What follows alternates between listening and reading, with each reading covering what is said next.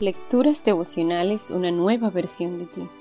Cortesía del Departamento de Comunicaciones de la Iglesia Adventista del Séptimo Día Gasco en la República Dominicana, en la voz de Linda Fajardo. Hoy 19 de junio. No hagas caso a las intrigas. Proverbios 17:4 nos enseña. El malvado está atento a los labios inicuos, el mentiroso hace caso de la lengua infamante. Nehemías había cumplido uno de sus grandes sueños. Había conseguido el apoyo del rey de Persia para regresar a reconstruir las murallas de Jerusalén. El viaje fue largo y cansado. Finalmente la enorme caravana avistó lo que había sido la ciudad de David, ahora en ruinas. De inmediato, Nehemías trazó estrategias de trabajo y recorrió la ciudad. Sin embargo, Zambalat, Tobías y Gesén se burlaron de su proyecto y se empeñaron en desanimarlo. Pero el valiente líder se mantuvo firme en su propósito a pesar de todo tipo de comentarios amargos en su contra. Para amedrentarlo, sus opositores intentaron hacerlo caer en el juego de las intrigas. Lo mandaron a llamar para aclarar algunos supuestos rumores que corrían por ahí. No obstante, Nehemías se negó a reunirse con ellos una y otra vez. Entonces le enviaron el siguiente mensaje.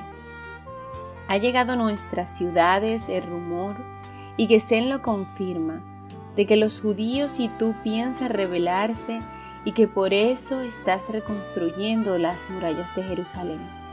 Según este rumor, tienes la intención de proclamarte rey y hasta te has rodeado de profetas para que proclamen en Jerusalén que Judá ya tiene rey.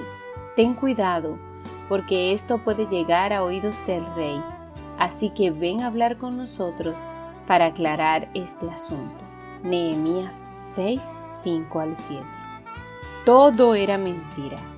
Se trataba de falsos escenarios para enredarlo en las intrigas de sus rivales.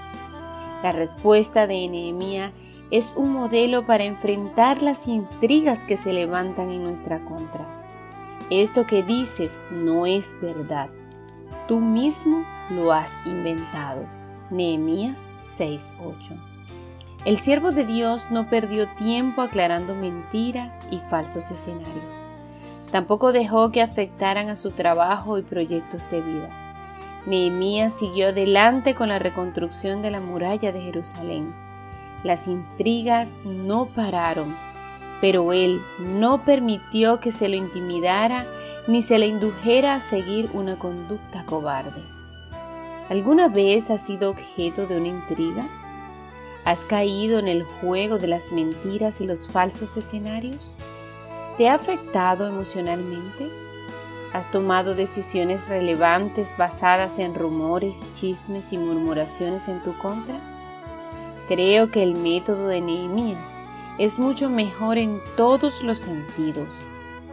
Ante los intrigantes es mejor decir, esto que dices no es verdad, tú mismo lo has inventado. No más explicaciones ni tiempo perdido.